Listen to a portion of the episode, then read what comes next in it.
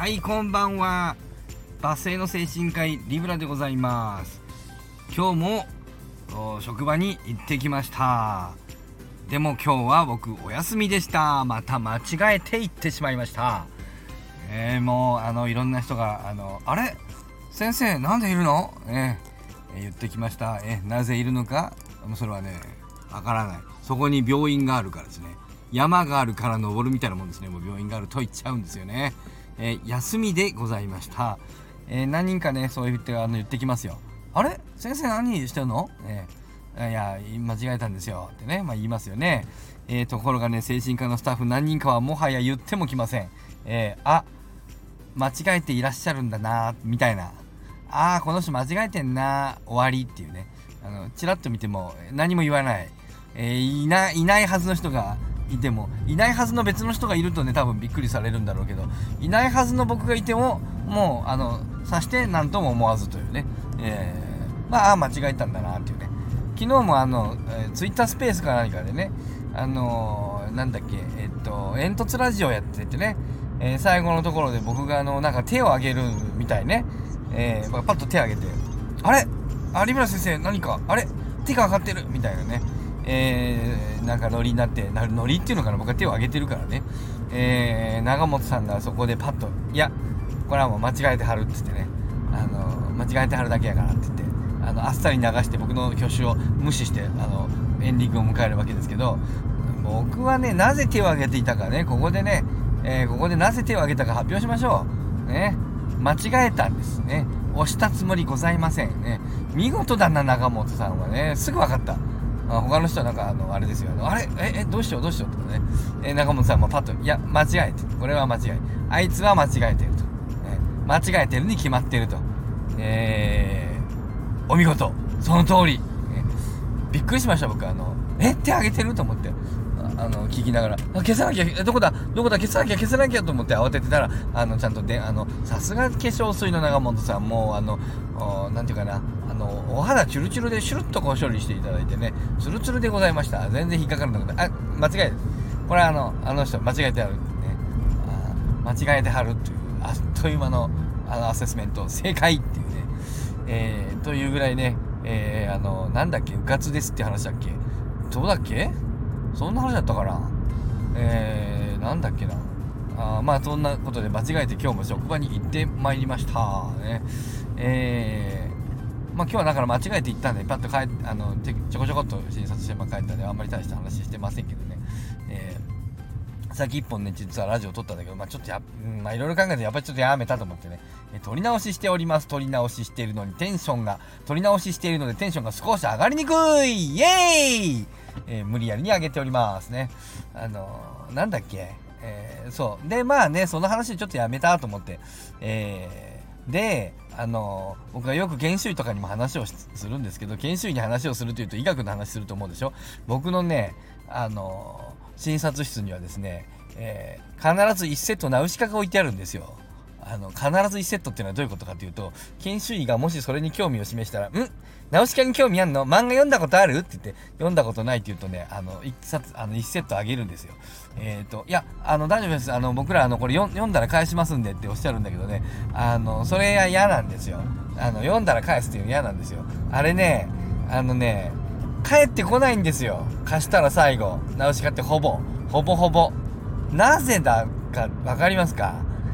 ナウシカってね、の漫画の本ってね、めっちゃ読みにくいんですよ、あれ。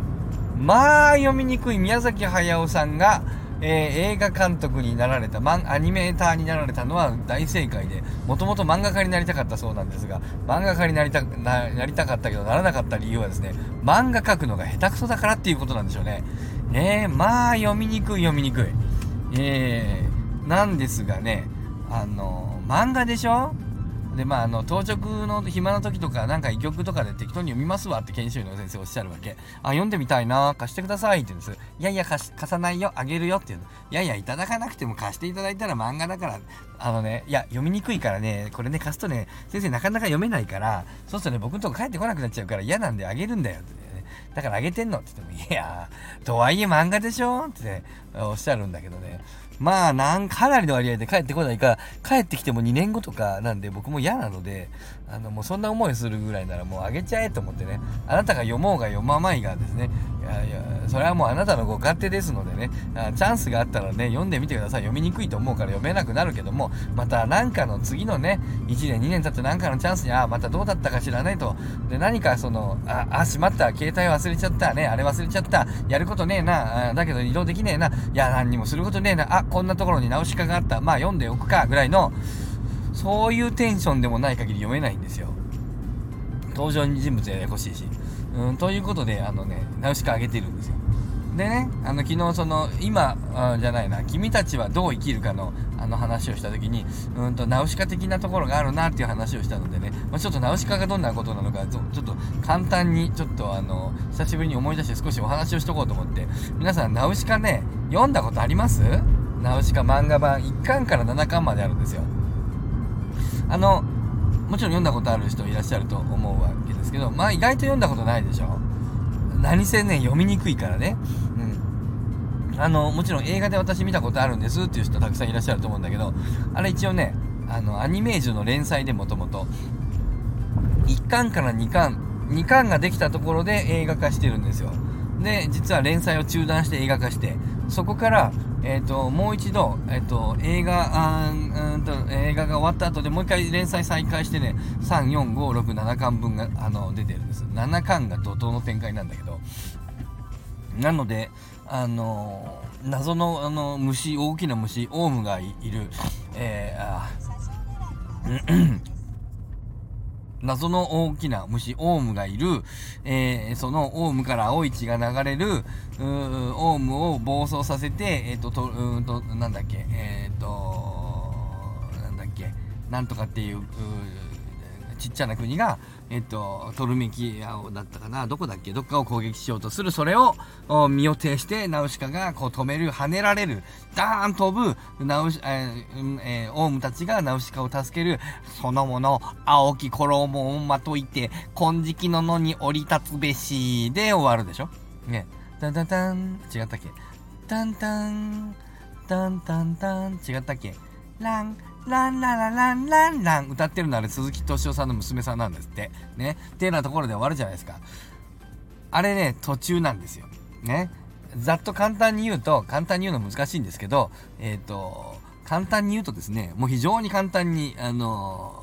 もうめちゃくちゃ簡単にかいつまんで言わないとこんなところで放送でいけない言えないのでめちゃくちゃかいつまんで言うと、えっと、まずうんと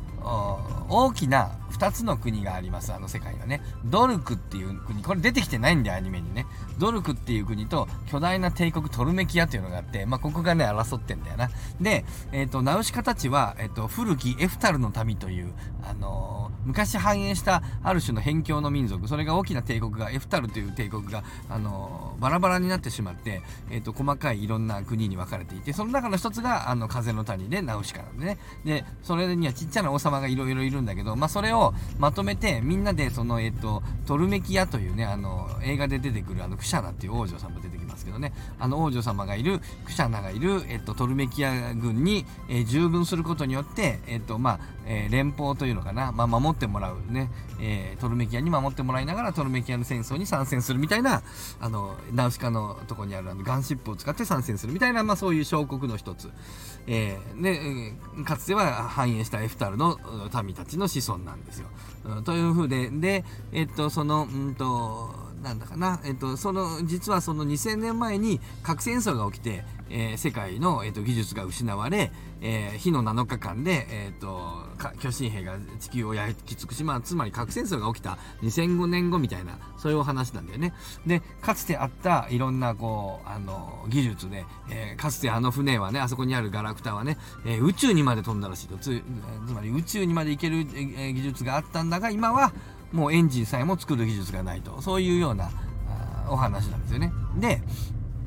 うんとまああのまあ、オウムがいるじゃないですか。で、いろいろこうやっていくと、オウムの秘密みたいなものをナウシカ探ってたでしょ、あの、不快とオウムの秘密をね。えー、で不快とオウムの秘密をねまあそのトルメキアとドルクが戦争してんだけどその間に翻弄されるわけですけど、まあ、そういう翻弄されている中でえっ、ー、とまあそれとは別にナウシカはその世の中の社会の秘密をだんだんだんだん暴いなんていうかな見つけていくわけですよえっ、ー、となんと映画にもあったけど不快があなんていうかな不快の底には綺麗な砂とあのマスクをしなくてもあのなんか呼吸ができるみたいな綺麗な空気があるでしょ？なので、えーと、どうも不快というのは地球を正常化してる、うんとうん、地下100メルテ200メルテ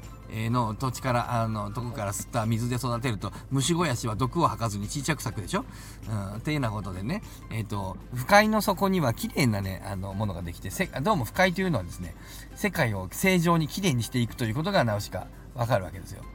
ところがいろいろ聞いていくと不快のじゃないや不快の果て、えー、つまり正常の地位になってるもうすでに正常の地化している場所があるはずなんだけれどもその不快の果てまで行って生きて戻ってきたものがいないというこの事実があるわけですよ。なぜかとなぜ不快の果てに行って戻ってきたやつがいないのかと実はそこには秘密があってそれは不快の果てというのは正常の地になっているんだけどそこは酸綺麗な空気なんだけれども放射能がない綺麗な場所なんだが放射能を結晶化して不快が、えー、のあの砂に綺麗な砂にしていくのでそこはもちろん綺麗なんではあるけれどもそこはですね酸素濃度高すぎてですねナウシカたちの肺が持たないんですよね。ナウシカたち血吐いて死ぬんですよ。えー、なぜそんなことになってるかというとナウシカたちは遺伝子操作されてるんですよ。あの2000年前の科学者によって。えー、ということで、今、あの、ナウシカの世界で生きてる人間はみんな普通の人間じゃないのよ。あれ、2000年前のに遺伝子操作をして、たまたまうまくそれで生き残っている人間なんですよ。あの、言われるのよ、どっかでね。何かの生き物に言われるんでね。不快のこの猛毒の不快のほとりで、そんな簡易なマスク一つつけて生きていられるということを、なぜお前は不思議に思わないかと。ナウシカよと。お前そんな簡易なマスクで肺が持つのそもそもおかしいだろうと普通に考えて。この猛毒だぞと。お前は不快のこの毒に耐えられるように遺伝子操作されている民族の末裔なんですよと。実は、実はもともとの人間の能力ではこの不快の中で生きてはいけませんわと。お前は、あの、遺伝子操作されている。そして、実はもっと言えば正常化して地球が元の状態に戻った時その時のために、えー、魚や牛や馬や羊やその時の遺伝子を全部取ってやる。その時になると今の虫やらあのなんかへんてこなあの魚あの鳥なんか巨大なへんてこな生物はそこでは生きていけなくなってかつての牛や羊やあミミズや鳥やあのかつてのあの美しい草原を走り回った動物たちの遺伝子がもう一度あの元に戻ってあの走り回るようにプログラムされていてそしてその時こんな核戦争を起こすような人間は生まれてこなくってあの素晴らしい心を持った人間だけがあの生まれてくるんだというそういう秘密をですね少しずつ暴いていくんですナウシカが。ナウシカはその事実に最後あのドルクの手話の墓所みたいなところに行ってその事実にあの気が付くわけですけどもうそれはねあで徐々に徐々に行くわけですよ。そして7巻で怒涛の展開でそのことに気が付かされるんですよ。つまりナウシカたちは死にゆく運命の民族なんですよ。えー、新しい素晴らしい音楽と文化だけを愛する素晴らしい人類と素晴らしい羊や馬や鳥やその素晴らしい動物生き物たちの世界に地球は生まれ変わりその時にナウシカたちはもうそのの酸素濃度には元の地球の酸素濃度には耐えられないナウシカたちはまあ血を吐いて正常の地でに行くとですね血を吐いて死んでしまうのでナウシカたちは、えー、なのでだから戻ってきたものがいないわけで、えー、ということでナウシカたちは滅びゆく運命であると。それはあのあ未来の素晴らしい地球のためなんだからまあこの計画はねいい計画だと言って2000年前の科学者の、え亡霊というのかなプログラムというのかなあの VR というのかな VR じゃねえなホログラムみたいなやつがねあの教えてくれるわけ。でまあ教えるというかバランされるというかナウシカが見つけるというか。それに対してねあの怒るわけですよナウシカはね。あのこれは違うと。ね途中ね何度も何度もねそういうね描写が出てくるの、えーと、遺伝子操作をして、えー、作ったあ絶対に増えないはずの年金と言われるあの金を使った武器、えー、生物兵器としての年金がえ、ー、と分裂細胞分裂して増えてしまうシーンとかがちらっと描かれてるんですよ。つまり、うんと、命というものは人間が計画した通りにはいかなくて遺伝子操作をしても命というものは自分が生きるために増えるために自然に、えーじえー、とその突然変異なりを繰り返して、えー自分が生き残る方向に動いてしまうんだというようなようなことがあのいろんなところでね語られるわけですよ。そういうシーンがいっぱい出てくる。で最終的にナウシカも同じような決断をするわけです。あのその素晴らしい、えー地球を作ろうとしたあの2000年前の科学者のホログラムに対して、えー、稲だと。違うんだと。命っていうのはそんな美しいものじゃないんだと。そんなただただ光のようなものではない。命というものはえっ、となんだかな、まあ、暗闇の中に光る小さなあの灯火のようなしかし強いそういった光なんだと。命はただただ素晴らしいわけじゃない。こういろいろなこといろいろな醜いこと汚いこといろいろある。いろいろある中でその中で光る光こそが命なんだと。そんな計画された美しい話ちゃんちゃらおかしいと。そんなのはあの私は認めないと。私たちが滅ぶ私たちが滅ぶ物語だと信じるものかと。そりゃ私たちはそのあなたたちの遺伝子操作によって滅びるかもしれない。確かに滅びるかもしれない。しかしじゃあ滅びましょうと受け入れるなんてものは命じゃないということでえっとその今の計画は認めませんと。私は1ミリも認めません。あなたたちには死んでいただきますみたいな感じでえっとうんと映画とは違って会話ができるんですけど巨神兵ね、えーその巨神兵はナウシカのことをママと呼んでいてナウシカは巨神兵にオーマという名前を付けてオーマと名前を付けた瞬間に巨神兵はブワーッと知能指数が上がって我は我が名はオーマ超低者にしてせててなんていうかな。まあそのような。ブワッと賢くなるんだけど。そしてその放射能を放ちながらあの飛ぶんでそれであの毒されてしまってあのキツネリスのナウシカの肩に乗っていたキツネリスの手とはあの巨神兵の猛毒、まあ、放射能によって死んでしまうわけですけどね、えーで、まあ、そんなことを経験しながらナウシカも毒に侵されながら、えー、オーマに乗ってあの巨神兵に乗って旅を続け、まあ、最後その巨神兵に命じて息子であるオーマに命じて我はあのオーマあナウシカの子オーマね、そのナウシカの子オーマという巨神兵えーによってですね名前を付けられたから息子だっていうわけですけどもね。その名付け親がねナウシカですからね、えーということで、まあ、名を与えられて、えー、と生命として存在しているそのオーマがあに命じて、えーその未来の、えーなんていうのかな。あの未来に未来未来っていうかな正常の地にえなった後で、えー世の中に生まれてくるはずの、えー計画された人類、えー、とその戦争など争いを好まず音楽と文化文化的な生活だけを好むそう人と争ったりしない穏やかな今の人類とは違う。ナウシカたちとも今のというのは2000年前の火の7日間を起こしたような核戦争をするような人類とも違う、えードルクとトルメキアと争うようなナウシカたちとも違う。もっと穏やかで争わない。とにかく優しいとにかくいい人たち。とにかく、うん柔らかい滑らかなあ素晴らしい人類の遺伝子が入った卵みたいのがいっぱいなんかあるんだけどヒャコって言った、まあいいや。ねその卵興奮して喋っててヒャコって言いましたね。まあどうでもいいんだ。ね。でその卵たちをおその皆殺しにしろと大間に。そういうものが反映して我々が滅びるみたいな世の中は私はあの認めませんので全部殺させて皆殺しっていうね、えーここでも皆殺し、えーするんですよ。自分でも私自身、私自身が恐ろしいとナウシカが確かそんなこと何をしているのかはあのめちゃくちゃに私自身が怖いっていうね、えーお前何をしてるのか分かってるのかみたいな言われた時にあのその科学者のホログラムに、えーうんなんかどどんなシーンだったかな私は私自身が恐ろしいって言ったからとにかくあの殺戮ものすごい殺戮をするんだよね。全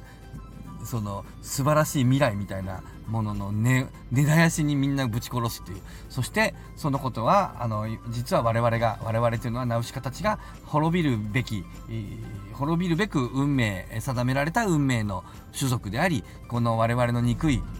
憎しみの対象である不快。しかしその不快のほとりでしか我々は実は生きられないという事実。そしてそれがえっ、と政治えー、と不快によって、え土地が無毒化され結晶化されているということそれは言ったのかな？それはみんな信じてる。そしてそれがあの世界中に広がって世界が正常の地に地になったら我々はそこであのみあのまたあの復活してっていうかな楽に生きていけるんだという夢は実はあの幻であってその時には我々は不快の果てでは我々は血を吐いて死ぬべき存在なんだというその辛く悲しい現実みたいなものはあまあ森の人っていうね重要な人物がいるんですけどあの、えーその人と一緒に、まあ、このことは言わないでおきましょうということで秘密にして、まあ、まるで、えー、不快がね、えー、果てた先、その先には、我々の素晴らしい未来があるよっていうかのような、あの、雰囲気の嘘をついたまま、えー、ナウシカはそのまま、あのこの話はおしまいその後ナウシカはここに行ったとか行かないとかみたいな、えー、クシャナはこうなったとかならないとかみたいなふわーっと終わるんですよね。えっ、ー、となかなかすごい話で、うんと、ここにねあの宮崎駿監督の彼の彼若い時の作品なんだけどうんと思想の結構中心的なのがナウシカに入ってんじゃないかなと思ってですねうんとまあとにかく命というものはそんな計画的にはいかなくてうんとそのもの自体が生きようとすることを汚くてもあの醜くとも生きようとするその力こそが美しいみたいなその命が生きようとするその様をなんか必死にもがいて生きようとするその様があの人はあのそれに対して美しいというふうにそういう美意識の人なのかなっていうふうにあの僕はあの思っていて、うんとまあ、今回の,、うんとそのまあね、今回です全然僕まだ1回しか見れてないし全然あの分かってないと思うんだけどももっといろんな深い見方がいっぱいあるとは思うんですけども一面で言えばそういうこう命の力強さみたいなものに対する美意識みたいなものはやっぱりナウシカの頃と同じだなと思ってそういうふうにえー、ナウシカってそういう物語なんですよっていうことをちょっとここで共有させてもらいました。なんと21分になってしまいましたね。もうしょうがないね、えー、細かいことは気にするな。それ若ちこ若ちこさようなり。